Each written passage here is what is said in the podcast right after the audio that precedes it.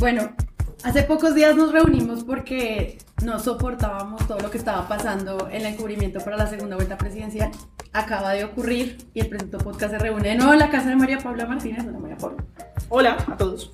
Para hablar de lo que acaba de pasar. Tenemos presidente de Colombia por cuatro años, Iván Duque, y para eso invitamos, como siempre, Santiago Rivas. Hola, ¿cómo están? Y a un nuevo invitado, Andrés Páramo. Hola, ¿cómo estás? Hola, ¿qué más? En serio, ¿Cómo gracias están? por venir y acompañarnos este domingo de, pues, de análisis, que todos estamos muy contentos y muy felices. Bueno, yo creo que con todo lo que ha pasado, la palabra de hoy es polarización y para eso nuestro invitado Páramo quisiera, no sé, que nos contaras qué es eso. Ok, yo tengo el honor de hacer esto, que siempre lo he oído que lo hace Santiago mejor que yo, mejor que creo que lo voy a hacer yo. Es que tiene mucha experiencia. punto. Entonces, la palabra polarizar tiene dos raíces latinas. Ujú. Polus, que es polo, e isare, que es convertir en. Y significa modificar los rayos de luz de manera que no reflejen o acumular en direcciones opuestas. Eso está súper lindo. Es interesante porque viene como una idea de luz o de energía eh, y que el pasado al entorno pues, político es lo que está en esquinas contrarias o en términos de la tierra pues serían los extremos que no se encuentran. ¿no? Exacto. Las luces que no se encuentran. Los vidrios de las camionetas que no dejan que pase la luz a través de ellos, eso es la polarización. Exacto. Pero Eh, siempre nos han dicho que es por un lado o por el otro, entonces ya después de eso quisiera que habláramos de microbalance de la influencia de los medios para poner a este candidato desconocido.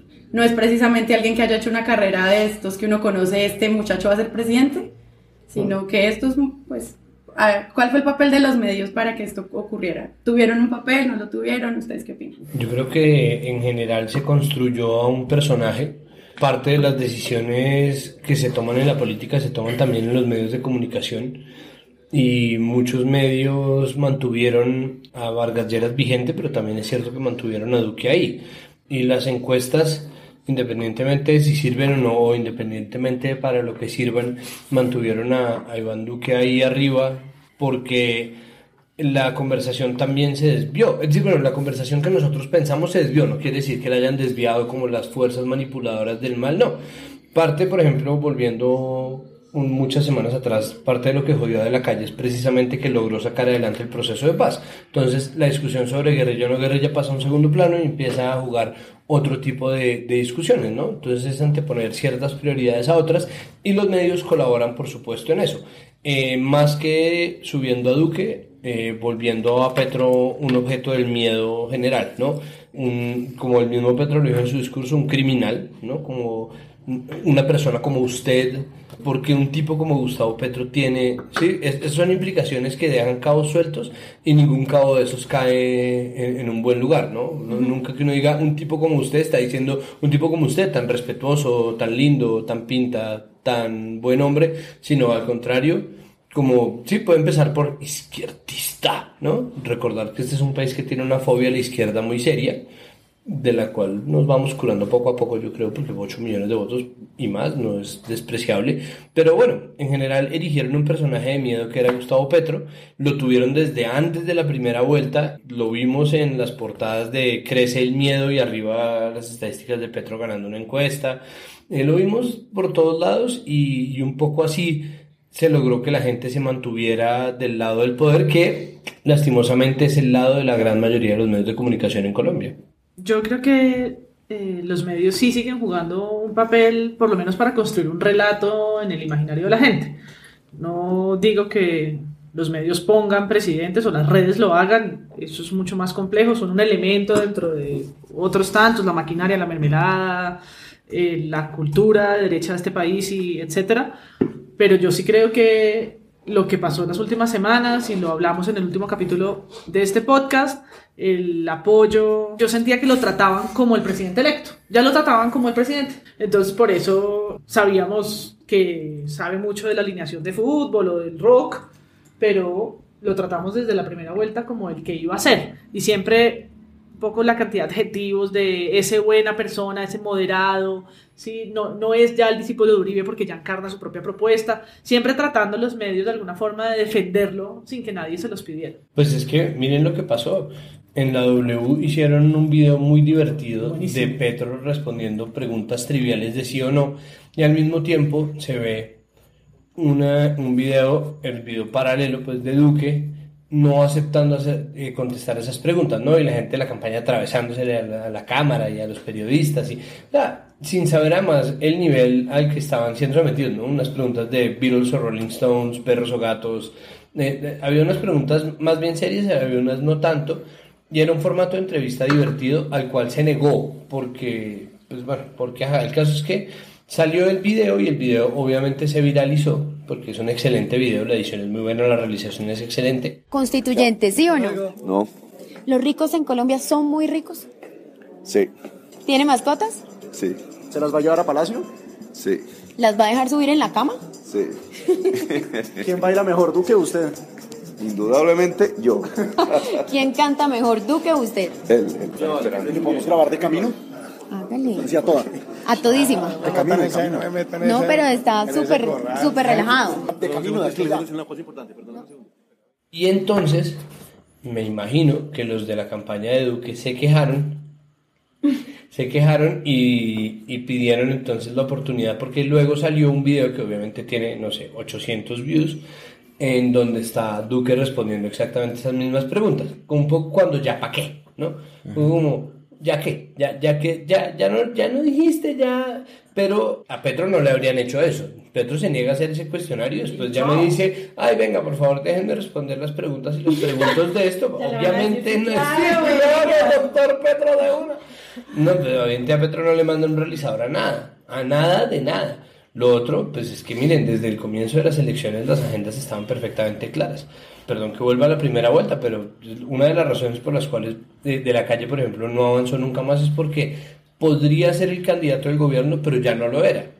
Y él se lanzó a la presidencia un poco contraviniendo las necesidades, entre comillas, del gobierno, que era tener un candidato como Vargas Lleras, que hablaba de la infraestructura, bla, bla, bla, y tenía muchos elementos que podían quitarle votos, y desde el principio fue el relegado de todo. Claro, ya todos los errores que cometió en campaña, pues ya no importa, pero digo, los medios sí cumplen un papel en ver qué escogen y qué no. Y muchos medios que estaban con el vargallerismo en las últimas semanas reflexionaron y decidieron aceptar qué. Lo correcto. Decidieron aceptar que Vargas Lleras no iba a llegar a segunda vuelta y ahí sí se dedicaron a hacerle campaña a Fajardo por el cuento de que era el único que le iba a poder ganar a Duque y bla, bla, bla, y para que no subiera Petro. Y, en, y parte, en parte de eso está también la gran remontada de Fajardo, ¿no? Los medios, sí, los medios sí cumplieron un papel fundamental en estas elecciones y lastimosamente creo que los medios tradicionales, sobre todo los tradicionales, son los grandes perdedores de estas elecciones porque, de, o sea, el tamaño de los huecos que quedaron en la credibilidad de los medios tradicionales o de los grandes medios es enorme y yo no sé si eso pueda subsanarse de ninguna manera, mucho menos ahora que tenemos al presidente más carismático, más terso y más lozano de la historia, ¿no? Es complicado. Pues yo, digamos, yo creo que sí fue penoso lo que hicieron los medios de comunicación en la campaña, lo- los grandes medios de comunicación. A mí me pareció incluso como grotesco lo que hacían, ¿no? Porque yo siempre estuve pensando como todo el tiempo en qué pasaría si fuera al revés, es decir, qué pasaría si pusieran a Petro a bailar, que es lo que él sabe hacer, pues, en su vida privada o a contar chistes, no sé, y a Iván Duque le hicieran las preguntas duras, ¿no? ¿Qué pasaría si el que no quiere ir al debate es Petro y que Duque sí quiera ir? O sea, ¿cómo se aliarían esos medios que le temen tanto a Petro, a Arismendi, para decir, uy, sí, pongamos a Duque a hablar solo y le hacemos preguntas y lo catapultamos de una... pa-"? A mí se me hizo súper evidente, digamos, lo del tiempo, pues fue, ellos mismos lo aceptan, ¿no? Como vamos a decir quién es, siempre decimos quién es, es Iván Duque, pero los otros medios sí, pues era como una... Era una pantomima de lo que hace un periodista, a veces, digamos que un miembro de este programa sacó un video que es la mesa de centro, en el que hay un paralelo entre la entrevista de Luis Carlos Vélez con Duque y la de Luis Carlos Vélez con Petro. Y lo que da es lástima, en verdad, él es como un lastre para este oficio. Entonces, yo no sé, o sea, a mí sí me pareció que estaban como muy... Yo no creo que se confabulen, yo no creo que se sienten en un cuarto a tomar whisky y decir, ay, sí, vamos a apoyar. Digamos, cada uno le tenía un temor a Petro y más que construir una candidatura, que resultó ganadora, que es la de Iván Duque, construyeron fue a un monstruo al que había que atacar de todas las formas, acorralar, y pues él se defendía a su modo, o sea, también es el modo Petro, que es el modo, a mí me están persiguiendo, entonces voy a dar una retaíla sobre periodismo también. Hay que decir una cosa, y, y sí, yo no creo que sea una conspiración maligna, tanto como es servilismo. Si, si este fuera un sistema como el chavista, yo creo que la mayoría de los medios que permanecen vivos eh, a pesar de la dictadura chavista, eh, en parte lo hacen no porque sean de izquierda, sino simplemente porque son blandos, ¿no? o, porque, o porque son arrodillados. Y en Colombia no- nosotros somos muy serviles. A los equipos grandes en fútbol se les pitan más faltas y se les hacen más favores de parte de los árbitros porque son los equipos grandes. No, muchas veces no tienen ni que pagar porque el poder es su propia moneda y en ese sentido si Petro hubiera sido el que estuviera del lado del poder o del establecimiento, muy posiblemente habría sido mucho más complaciente el trato. Pero no lo es. Ese es el país que tenemos. Es un país que le tiene fobia a la izquierda y que no tiene una tradición de ninguna manera de gente con poder en la izquierda. Tanto que duraron 12 años dos personajes no tan de izquierda y uno sí bien de izquierda en la alcaldía de Bogotá y salieron ya todos a decir, no, es que la izquierda fracasó. Y es como, weón, de 200 y pico años de vida republicana, no me jodas que 12 años son... No, nosotros tenemos los números para lo que se nos da la puta gana. Nosotros usamos los números Sí. para lo que se nos da la puta gana. Desde los 40 mil millones de la consulta liberal hasta los 12 años del poder en la izquierda y el fracaso rotundo de la izquierda en el poder en Colombia, eh, de verdad que nosotros no- nos damos gusto utilizando al garete cualquier tipo de cifra para desinformar, no para informar de ninguna manera. Entonces seguramente si Petro hubiera sido un tipo fuera, un tipo que tenía más poder, no le habrían hecho esa vaina. Como él representa en ese sentido a los sin poder, a los que no son dueños de ningún medio, a los que no están, pues obviamente también le hacen eso. Y el sesgo fue tan evidente que ya es imposible no decirlo. Volviendo a una frase de Carlos, en el, en- hace como tres episodios de este podcast o cuatro, eh, pues Petro es el paranoico al que persiguen. Sí, Petro es un paranoico, es un ególatra, pero ya es tan evidente que lo están lo persiguiendo persiguen, sí, que ahí está, y está en el video de la mesa de centro, es que es evidente que le están haciendo la encerrona. Y en esas estamos. Hay mucha gente que dejó de creer en los medios, hay mucha gente que siguió haciéndolo, pero, pero ellos siguen siendo una voz fundamental, no importa si no se les cree, igual suenan.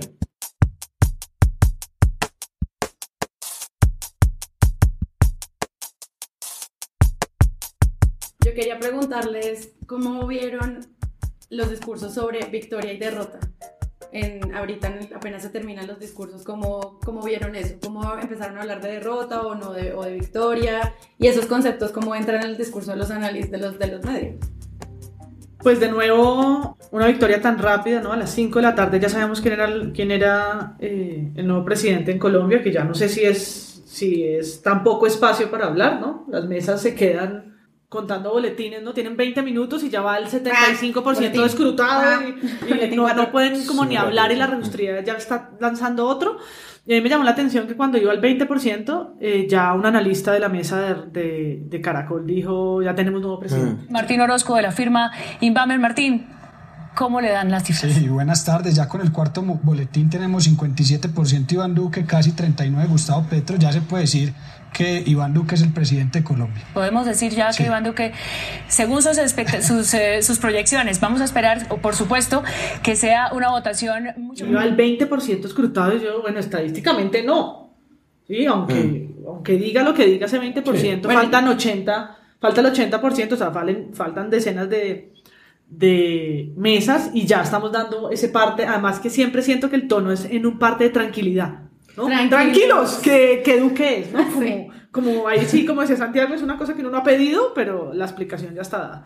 Y por otro lado, pues bueno, discursos cortados, que también pasó en primera vuelta, ¿no? Medios que, qué sé yo, se aburren y, y cortan para pasar a no mucho más, porque es la sede de campaña en, en, en celebración, en este caso la de Duque. Un momento divertido en el que Petro hablaba y la otra mitad de la pantalla era la, La campaña de campaña Duque de Duque celebrando. celebrando. Entonces, era un Parecía la misma escena rara. era una escena un poco extraña, un poco extraña, eh, pero siento que en general a los periodistas, uno se les notaba la felicidad en sus caras, todos estaban como todos complacientes, como era todo, estábamos ya todo el mundo está súper cool, ya se acabó el miedo, entonces nadie estaba haciendo un análisis serio, excepto León Valencia, que se le notaba en su cara un poco la, la no felicidad. Y yo me seriedad. quito el sombrero por Angélica Lozano, que lleva, creo que todo, a lo mejor y todavía está al aire. Tal vez, exacto, Eh, mientras Ustedes van a escuchar es este podcast. ¿Está al aire? después de un mes y Angélica todavía está Y Angélica sonriendo. sostuvo una sonrisa, un entusiasmo y un análisis positivo eh, frente a Hassan Nazar desde las 4 de la tarde. Y eso aunque no creería, fue lo mejor que me encontré en RCN. Mira qué sorpresa. Si habíamos hablado de un candidato que estaba como muy grande dentro de, las, de todo el cubrimiento y se le, se le ponía como el buen hijo, el buen padre, para que la gente estuviera súper tranquila.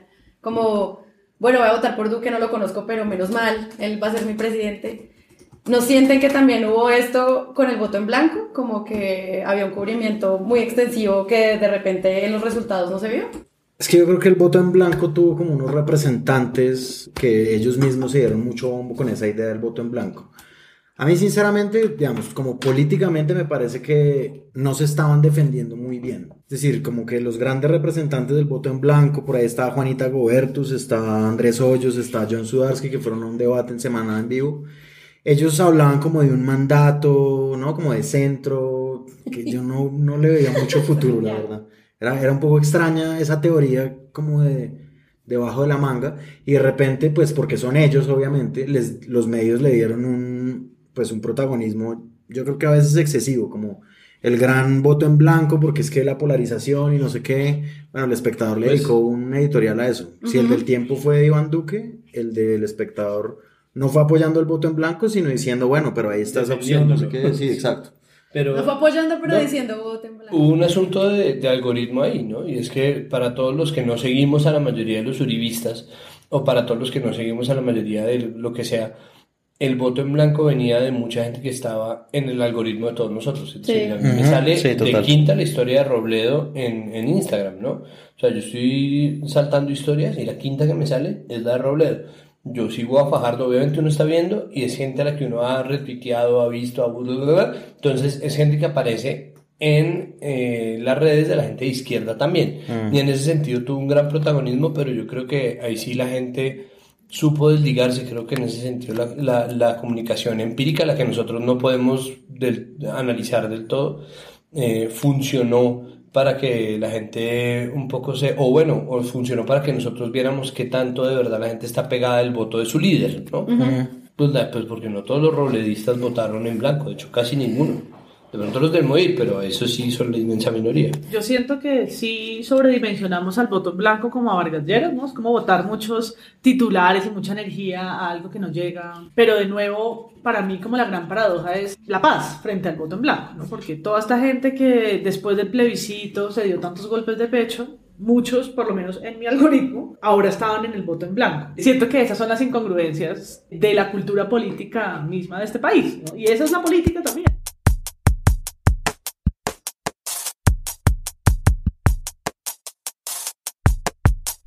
Estábamos revisando como qué dicen los directores de los medios, como ya analizamos qué pasa con los editoriales cuando el medio habla, pero cuando en Twitter es el director del medio con nombre propio el que firma, ejemplo, Alejandro Pino de Publimetro que dice, Presidente Electro, arroba Iván Duque, desde Publimetro Colombia, me comprometo a ser crítico y fiscalizar sus acciones y las de su gobierno, a diferencia de otros medios, no somos comité de aplausos y no lo vamos a hacer mientras yo esté al frente. De esto se trata la democracia y bienvenido. ¿Ustedes creen que los directores de los medios deberían ya empezar a hablar como desde cómo está hablando su medio o ya con, las, con los editoriales fue suficiente?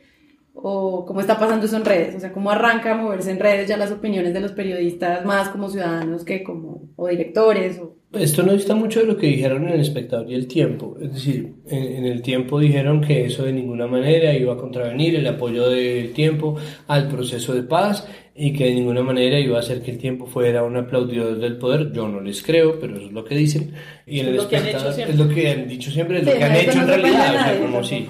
O sea, siempre han dicho somos un medio independiente que está comprometido con los ideales liberales y siempre se han arrodillado frente al que esté en el gobierno, ¿no? Por nefasto que sea. El, el editorial del espectador es exactamente lo mismo. Es, no le vamos a decir a la gente por quién votar. Los que votan en blanco no son malos, dejen de agredirlos y nosotros vamos a seguir estar eh, haciendo la vigilancia y control, bla, bla, responsabilidad de los periodistas, bla, bla, lo hicieron bien, lo que sea. Yo les creo más a ellos, personalmente, yo, Santiago Rivas. Entonces, creo que lo que hace Pino es, bueno, primero, darle una voz a Pulimetro. Pulimetro es un medio muy pequeño para el editor que tiene, con perdón, eh, Alejandro Pino me parece que es un muy bueno. Se ve en la responsabilidad de darse un poco de pantalla y creo que no está mal del todo. Ya obviamente en la práctica no sé qué tanto le importa a Duque lo que viene Pulimetro. Ah, ahora sí, pues ya no es mi... ¿no?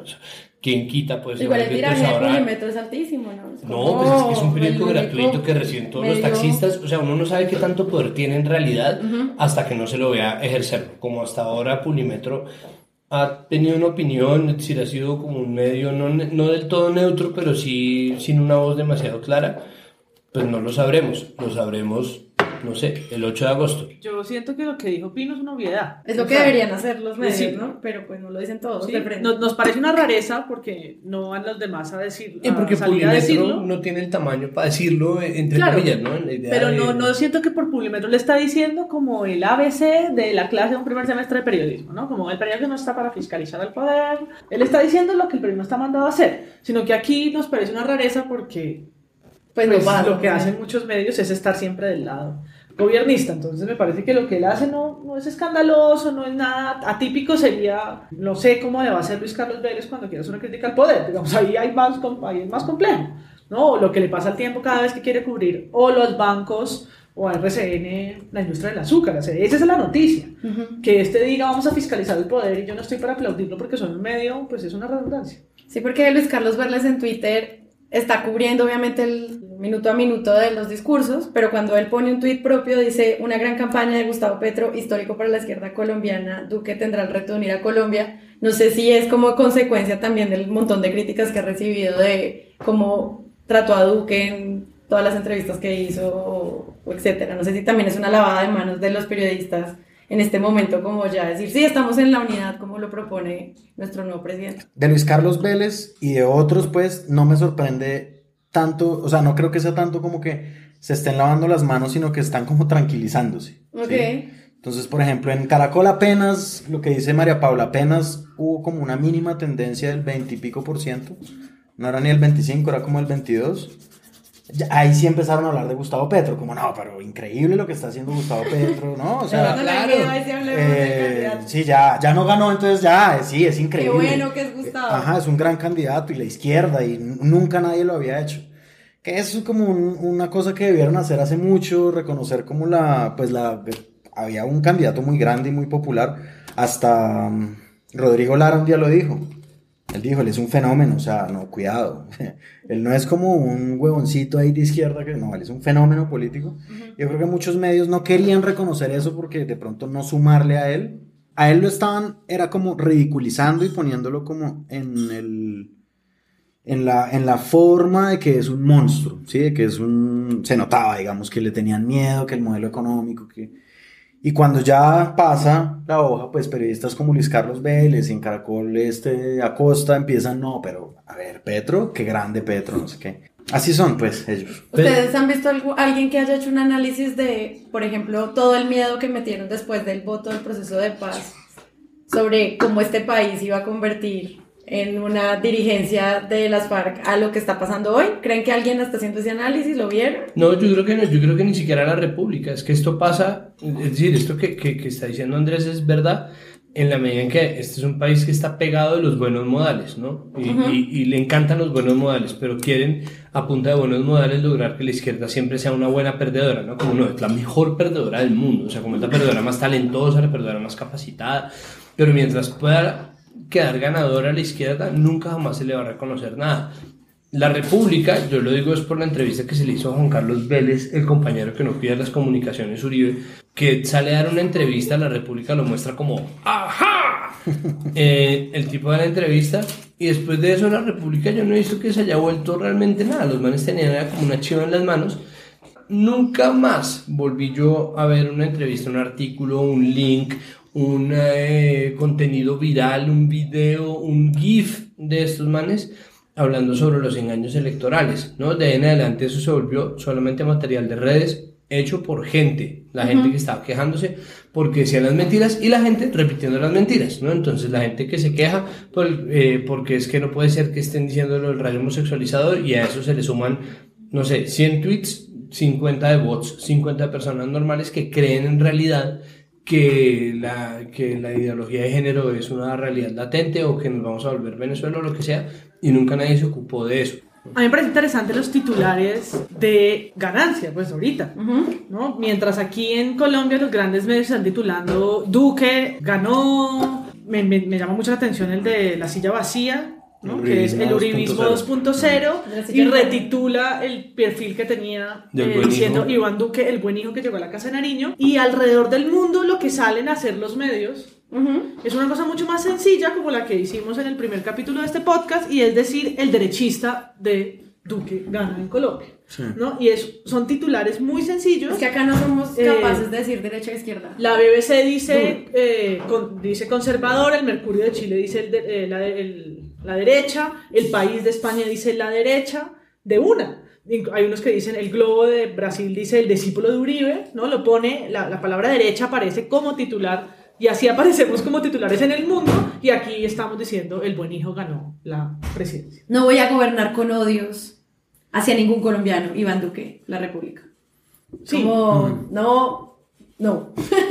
Y, Sí. y es, es como muy... Quedar claro qué poderes ganar. Sí, es que además que eso hace parte, yo creo, de una cosa que es que los medios de este país no quieren, eh, o dicen que no quieren polarizar, como que entonces si polarizamos, titulamos la derecha, ganó, no sé qué, entonces hagámosle pasito, que es lo que dice usted de lo de, lo de los buenos modales. como, Sí. Ay, es que ya están súper polarizados, entonces no le sumemos a la polarización. Pero a mí me parece justamente que la polarización es una parte fundamental de toda la campaña. Es decir, si a eso no se le pone un nombre propio, si a eso no se le da como eh, la dimensión real que tiene, pues estamos contando algo que no es verdad, ¿no? O sea, es decir, A mí hay una cosa que me llama la atención de lo- de- del relato que se construye, que por supuesto construyen los medios, es que desde el lado de quienes apoyan o siguen al candidato Petro, lo que está haciendo es como la vuelta de Uribe. Entonces la gente tuitea o habla del regreso de Uribe. Claro, la gente O gritaba la- en la campaña. Exacto. Uribe para, pero no, no, pero incluso para los del otro lado, para Petro. Pero para Duque es, ahora sí vamos a volver a creer en las instituciones, ¿no? Es como un cambio, es decir, para muchos es, sigue un poco lo mismo, es Santos reloaded de alguna manera, pero es esta misma clase política dirigente que ha estado ahí siempre, es la derecha, que ahora tiene pues esta cara eh, practicante, pero Ujú. la de Santos era la cara voltearepas y la de Uribe era la cara La- paramilitar. la Sí, pero es, la, pero es lo mismo, es como un poco más de lo mismo. Mm. Entonces, mientras que para eh, los opositores o, o los 8 millones de votantes es un poco más de lo mismo, para Duque es como que ellos ahora, ahora llegó la nueva cara de la política. A mí me llama un montón la atención porque él lo dijo en su discurso. sí. Vamos ahora sí a volver a creer en las instituciones, esto es un nuevo gobierno. Es como, pero ¿cuál Pero nuevo? ¿De qué novedad estamos hablando? sí.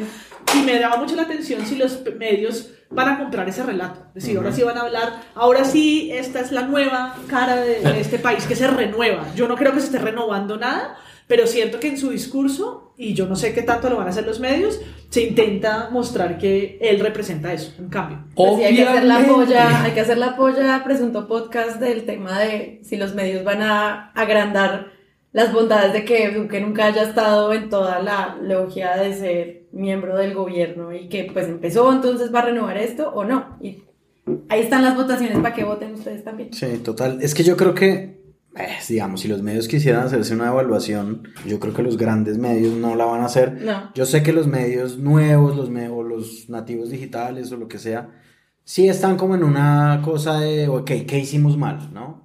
Eh, y yo confío también en algunos tradicionales, pero en otros no.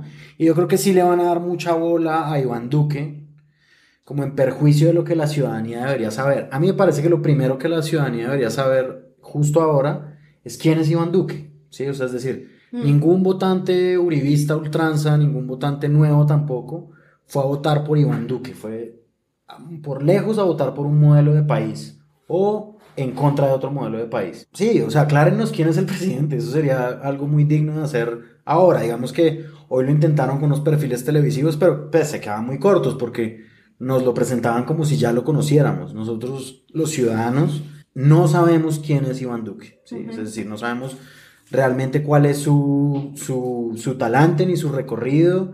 Y mucho más allá de que haya querido ser presidente desde chiquito, pues toca saber. Yo algo creo que más, ¿no? yo creo que no quería igual, pero Descúbranos cómo era Iván pequeño.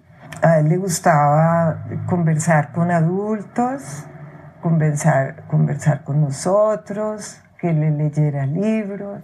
En las manos del pequeño Iván surgieron personajes imaginarios con nombres de políticos.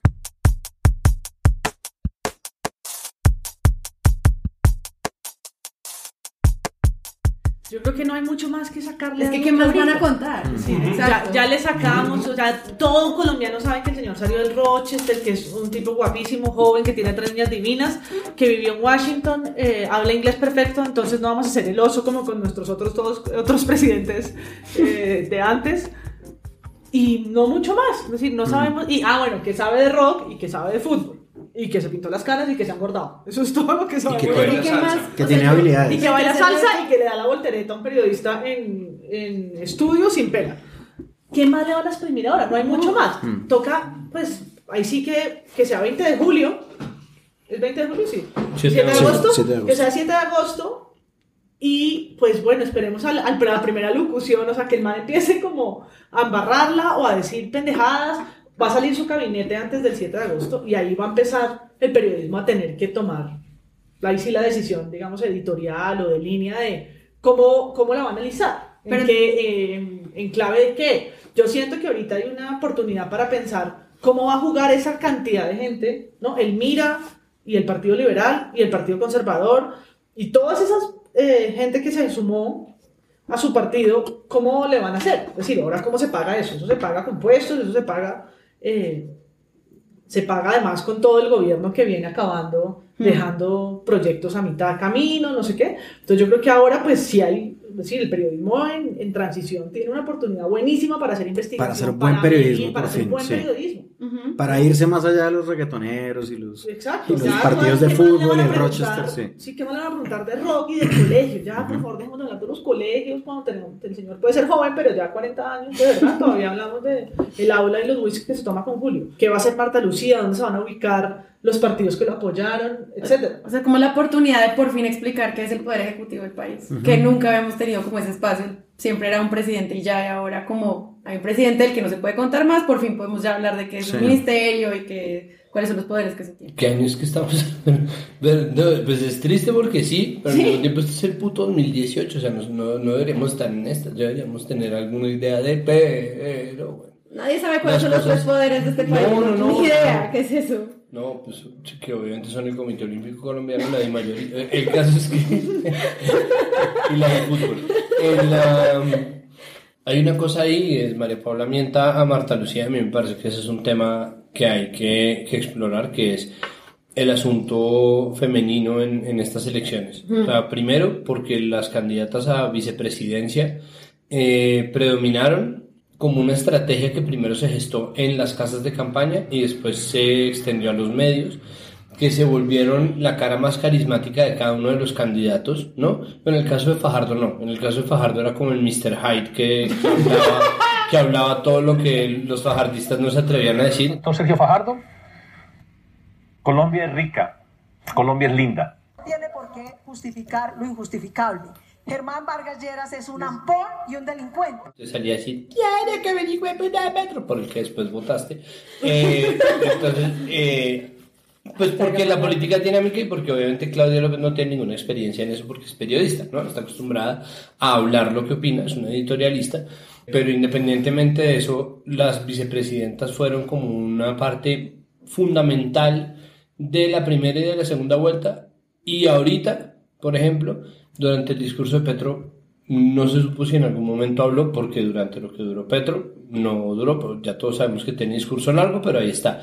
Y cuando empezó a hablar Marta Lucía, mandaron a corte de comerciales, ¿no? Mm. Bueno, un poco haz fama y échate a la cama, pero por otro lado, creo que lo triste de todo es que las mujeres siguen siendo accesorios en la política, es decir, sirven para dar la impresión de que detrás de todo gran hombre hay una gran mujer y se utilizó un poco esa idea para llevarlas a dar unos debates muy interesantes, a decir cosas muy chéveres que las hacían ver además como unas perfectas candidatas para la presidencia que nunca iban a llegar a la presidencia, al menos no en cuatro años, por mucho que lo merecieran. Y en cambio iban a estar ahí como al lado, como unas escuderas y, y al final que hace un vicepresidente. Más va a ser María, eh, sí, más va a ser Ángela María Robledo en la Cámara de Representantes que Marta Lucía Ramírez, si no la dejan. Es que si a Marta Lucía Ramírez no le dan tanto vuelo como a Vargas Lleras, es muy posible que termine no haciendo nada. Ella de verdad se puede dedicar a jugar solitaria, a tirarse peos todos los días de su vida hasta el 7 de agosto de 2022. Porque tiene un trabajo en donde no tiene que hacer nada. Un vicepresidente solamente está ahí por si se muere el presidente. Sí, y, con Y como de viejo no se va a morir, Entonces, Duque, Duque no va a morir de viejo ahorita. Y entonces es, no, nos hemos civilizado, ya no están volando rockets, sí, es decir, ya uno sabe que si vuela un rocket No, es un nuestros- autoatentado. A nuestros antiguos presidentes les daba problema de próstata, pero Duque no tiene No, nada para Duque esas qué, o cosas. sea, Duque al contrario. Duque o sea, Duque hace. TRX y sí, Duque nada. mm, creo que hay un asunto terrible, es que de verdad se utiliza el asunto de género como un escalón para subir a hombres al poder y se está utilizando, ¿no? Como que mujeres berracas, que mujeres poderosas, que mujeres simpáticas, que mujeres inteligentes son las vicepresidentas de estos dos manes, ¿no? Y, y- de ahí en adelante es posible que las veamos desdibujarse. Ojalá no, ojalá no, al menos del lado de la campaña de Petro parecía que no y cada vez había más mujeres como sacando la cara por esa campaña. Y por el lado de Petro, de, de Duque no era tan evidente. Por el lado de Duque, al contrario, siempre había como, no, es que Marta Lucía es una berraca, es que Marta Lucía es una berraca, si es tan berraca porque no la elegiste como candidata presidencial, para empezar. Y ahorita que ni siquiera estaba en cuadro, ¿no? Ustedes veían y estaba el cuadro de, de la campaña de Petro, salía Petro y estaba ahí al lado Ángela, su esposa, sus hijos, bla, bla, bla. En el de Duque, en el cuadro no cabía, o sea, no estaba Marta Lucía por decisión de ella, por decisión del encuadre o por decisión de lo que fuera, no estaba ahí. Ni siquiera No cuando hablaban de ella. No, exacto, ni cuando hablaban, no, cuando hablaron de ella, hicieron un zoom out, ampliaron el cuadro y ahí se le vio. Sí, muchas gracias, muchas gracias, muchas gracias. No, cerraron otra vez, siguió el discurso y ahí estaba que la esposa y la mamá y una señora que no tenía quién era. Cordial saludo. Eh, y ya después cuando empezó a hablar eh, Marta Lucía, Terín, ¿sabías que Ariel, o sea, como... Sí, y yo creo que es, el orto ya. o sea, yo creo que es la mezcla también. Ariel, no, no nos cobres por Como- lo que acaba de decir. No hay, no hay que mezclar. Te invitamos a pautar, Ariel, a, lavarte, a, a lavarte imagen. Sí, es la primera vicepresidente mujer de Colombia y eso pues es un titular que vamos a ver por ahí. Lo Ya, es. ya está. Ya está, ya, Ya está. está, ya está, lo Porque es. titular Y va a pasar a la historia como eso, la primera Sí. candida- eh, la primera vicepresidenta mujer, pero del otro lado tienen que venir en que ella no representa de ninguna forma una presidencia que venga a hablar de temas de género. Al revés, lo que está pasando en Argentina ahorita, pues era como, ay, qué linda la votación de hace unos días, en Colombia vamos a elegir eh, el otro lado de la moneda en tres días, ¿no? Era un poco la sensación que a mí me daba cuando veía la, la votación de diputados de la ley del aborto, ¿no? Es como, ella es una mujer, pero no toda mujer representa el feminismo ni las luchas feministas. Marta Lucía no lo es, al revés, ¿no? Ella en compañía de Ordóñez y de las cartillas de convivencia que están en, la, en el programa de gobierno del electo presidente, lo que representan es un gobierno que no se atreve ni siquiera a decir la palabra homosexual, ¿no? Que va a usarla no heterosexual, va a, eh, qué sé yo, qué retrocesos en términos de familia, equidad, no tiene un discurso allí. Entonces, es la primera mujer vicepresidenta, pero no, no vamos a venirnos a construir una cosa de esta mujer berraca que va a defender a las mujeres, porque nada más no es lo que ella representa, no es el viene del Partido Conservador y no estamos hablando de otras mujeres, qué sé yo, en el continente que sí lo son, que son una militancia en el feminismo, no está dada por ser mujer, pero en ese caso lo son. Y que de nuevo simplemente es el titular, primera vicepresidente mujer, pero no cuestionan esto que tú estás preguntando, que es también lo que hemos hablado de cómo cuestionar las agendas que no se están representando. Pues es que ese es un problema con la desigualdad. De hecho, ese es un problema que perpetúa un poco y que viene de la desigualdad, porque a las mujeres se las trata como una minoría, siendo que son además la mayoría de la población en Colombia, se las trata como una minoría. Entonces, como son una minoría, una mujer representa a todas las mujeres, una mujer es todas las mujeres. Cuando finalmente logremos la igualdad, podemos darnos cuenta de que no todas las mujeres están representadas por una mujer que suba al poder, así como los hombres llevamos mucho tiempo no sintiéndonos representados por otros hombres, y eso de verdad es un síntoma de inequidad horrible y rampante de este país. Tiene, o sea, tiene el descaro de Marta Lucía Ramírez a decir que ella representa a las mujeres, ¿no? Esta es una victoria para mujeres. ¿Cuál victoria para las mujeres? Para mí no es una victoria. Pero además los medios van a decir eso una y otra vez, porque volvamos al foco. El problema es que los medios van a replicar eso como unas cacatúas. Es decir, el problema ni siquiera es que lo diga Marta Lucía, porque ella es la que está en el poder. O sea, ella tiene el derecho a construir el discurso por el lado que se le dé la gana. Pero los medios van a reproducir eso y ni siquiera se van a preguntar, porque parte del asunto era coger a la mujer de escalón para después ya tener solucionado el problema de género. No, Colombia sí está civilizándose. Mire, tenemos una vicepresidenta. O sea, ya no solamente está la primera dama para que posea lo del presidente, tenemos otra mujer. Ve, parece ciclista. Sí, que era lo que hablábamos de que, de que los que era lo que hablábamos de que los medios pues para solucionar el tema de género simplemente decían estamos dando puestos a mujeres, pero el resto de todos los otros de- debates que hay. Ah, sí, no, pues vamos Anulados. a a Marta Lucía y a Vivian Morales, ¿no? Pues Wow. avanzamos en equidad. Sí.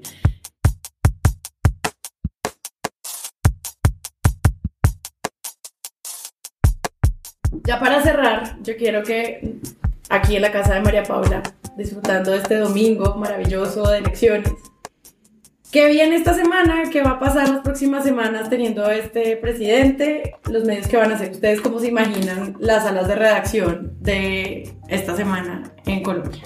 Eh, yo siento que vamos a hacer un periodismo de tranquilidad, entonces van a triunfar los titulares que sin querer queriendo lo que van a hacer es dar partes, ¿no? No, no ganó eh, la amenaza, el miedo terminó, pero van a ser elogiosos con la derrota de Petro. Ahora sí, después de, de pintarlo como aquel que quien se creía de osar eh, llegar a la presidencia, ahora van a decir que, que, pues, que digna derrota, ¿no? Perder con 8 millones de votos. Creo que van a ser, van a ser, no les queda tampoco mucho más, digamos, no, no van a ser ahorita fiscalizadores de nada más que, qué sé yo, del conteo de la registraduría, que no creo que dé nada, ninguna sorpresa.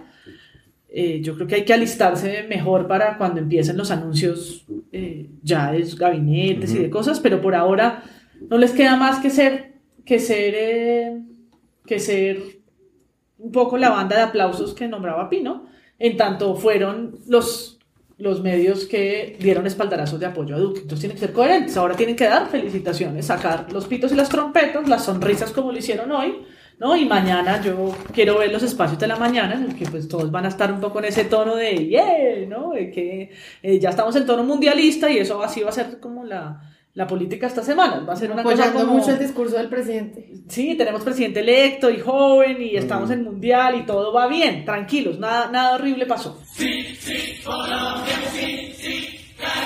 La coyuntura del mundial construye una ficción y es que somos un solo país, que es justamente la ficción que ahorita necesita pues todo este ambiente que se respira pues en las redes sociales de gente en contra de otra gente por un pensamiento político. O sea, apenas empiece a jugar Colombia, yo creo que le van a dar pues mucha, mucho, le van a parar muchas bolas a eso. Es increíble que Petro haya logrado esto, ¿no? Entonces, pues va, va a ser como muy complaciente con el hecho de que él es un líder con un caudal político, pero en la oposición. Gracias a Dios, no en el gobierno. Eso creo que es, que es lo que será. Como dijo el candidato, el presidente electo en su primera Como frase. dijo el presidente electo en su Gracias a Dios. Gracias a Dios y nunca gracias a lo, pues a Ah, los sí, 8 sí. millones de... No sé si se le olvidó, se le olvidó mencionar a los 8 millones de votantes y a su rival, pero No, pero pues hay cosas que se olvidan. no, no, la grandeza. Nadie igual se lo va a cobrar. Yo creo que ahorita viene. Los candidatos por fin se relajan y tienen la oportunidad de disfrutar de un merecido descanso. Ah, se van a avistar, se van a ir a avistar ballenas. Entonces, si, Petro. Petro, si Petro no va a Cafalandia o algún sitio para la clase media, media baja, se la van a cobrar. No, claro. Allá está, en Ahora sí, París. ya, ya fue a Aruba, o sea, ya fue a París a tomarse un sorbete. Allá como él. O, o Duque va a Rusia. Entonces, como. Ay, ¿Cree que se lo merece? Claro que me lo merezco, gracias. Oh. Obviamente vamos a tener eso y vamos a tener un montón de... Bueno, ya podemos despolarizarnos, mágicamente. Como ya podemos despolarizarnos, que para los medios en realidad quiere decir despolitizarnos, como dejen de pensar en política. Nosotros vamos a seguir contándoles qué es qué y dónde está quién y quién es el que merece qué. Y pues hay fútbol, hay James, y ahí, hay exacto. James, sí. Vamos a despolitizarnos porque ahora somos una nación. Una nación unida por 11 muchachos de amarillo, azul y blanco, porque Peckerman le tiene susto al rojo. Blanco, que se enfrentarán a lo que sea y saldrán a, eh, por el gol caracol. Dejemos las diferencias a un lado. Somos un mismo país. Tenemos un mismo objetivo. Y para lograrlo, hay que estar más unidos que nunca. Colombia. Destápate. Sí, es decir, como de inmediato va a empezar la, la épica del fútbol. Y lo otro es, bueno, eh, bueno, pero en medio de tanta polarización no hemos tenido la oportunidad, que no es verdad, de explorar esa faceta de los candidatos. ¿Quién es Iván Duque. Muy bien, los amigos y profesores de colegio de Iván Duque lo recuerdan como el compañero que quería ser presidente y que tenía un liderazgo, como nos lo dijeron, innovador. Innovador, el dueño de una memoria realmente impresionante, curioso, ávido de la historia, amante de la historia de Estados Unidos. El presidente electo Iván Duque nació en Bogotá en de 1985. Estudió en el Rochester. Tiene en realidad 30 años. Eh, Fue en 1988 bajo el signo del dragón cuando nació Iván Duque. Eh, juega fútbol, siempre fue delantero hasta que ganó unos kilitos en cuyo caso lo mandaron a hacer defensa centro. Toca la guitarra y tarara. Este es nuestro presidente. Digamos que la responsabilidad de los medios me parece que es como, digamos, aparte de lo que se ha discutido aquí, es en realidad cumplir esos pequeños temores que ellos tienen con esta candidatura de Iván Duque. O sea, si uno lee el editorial del tiempo, dicen, sí, nosotros apoyamos a Iván Duque, no sé qué, pero estamos como defendiendo, que vamos a defender la paz y no sé qué, o sea, es decir, se plegaron muy fácil como en torno al temor a la izquierda de Gustavo Petro, pero a mí de la lectura del editorial del tiempo me queda muy claro que ellos tampoco estaban 100% convencidos del retorno de Álvaro Uribe, ¿sí? Y a mí me parece lo mismo de Semana y lo mismo del espectador. A mí me gustaría que ellos simplemente cumplieran su promesa y hicieran un periodismo.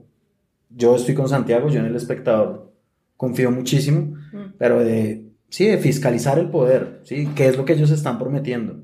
No rendirle pleitesías cuando saben que se está equivocando. Eso sería un gran, gran ideal para, para la prensa ahorita después de este show que han hecho con el candidato Duque jugando fútbol y y- tocando guitarra. sí. Sí, ahora tocó preguntarle por Hidroituango y qué va a hacer con el exacto. regular convergente y qué va a hacer con el proceso de paz y las víctimas que esperan y Por los fin, las preguntas que queríamos que hicieran en las entrevistas. Exacto. Va a quedar petrificada la Ah, yo quiero que a Duque le hagan preguntas serias a ver qué hace. Pues Eh, ya Daniel Coronel salió con una, que es ¿Quién es usted? Esa es Que la serie. Que está bueno, sí. Esa es la más seria. Qué buena pregunta. Prohibido Bueno. contestar en términos de fútbol o de Exacto. música de rock. y el man va a quedar atónito. Petrificado. Petrificado. Y al pasar le pregunté, oiga, compadre, ¿cómo se llama usted? Entonces ahí cuenta la historia que le da compadre Chipuco, de dónde había nacido y todo lo demás. Buenísimo. Pero sí, me gusta mucho el Así se queda. Bueno, este fue el noveno episodio del Presunto Podcast. Llegamos acá, analizamos todo lo que pudimos estas elecciones y creo que pues esperamos que todos los que nos están oyendo tengan como un panorama claro de qué está pasando, al menos con los grandes medios colombianos. Santiago. Ahora los miembros del Presunto Podcast se van a tomar un merecido descanso y se van a dedicar a analizar las incidencias del Mundial de Rusia 2018. Eso, eso es, correcto. Gracias a Andrés Páramo que nos acompañó hoy, Santiago Rivas y María Paula Martínez, siempre presentes, los amo. Jonathan Bock, Pedro Vaca y Carlos Cortés, pues los extrañamos. los Carlos. Cortés, no más con la silla vacía. Necesitamos que tu silla esté llena. Sí, Carlos Cortés, por favor, llena la silla del Presunto Podcast, por favor. Eh, recuerden que estamos en Presunto Podcast con arroba Presunto Podcast. Estamos en SoundCloud, en Spreaker, en iTunes. Suscríbanse, dejen comentarios. Enséñenle a las personas a usar podcast, compártanlo, o sea, hagan amigos. Yo soy Sara Trejos, quiero dar las gracias a Payán que vino a acompañarnos hoy a la casa de María Paula. Vamos a hablar del Mundial, nos vemos. Chao.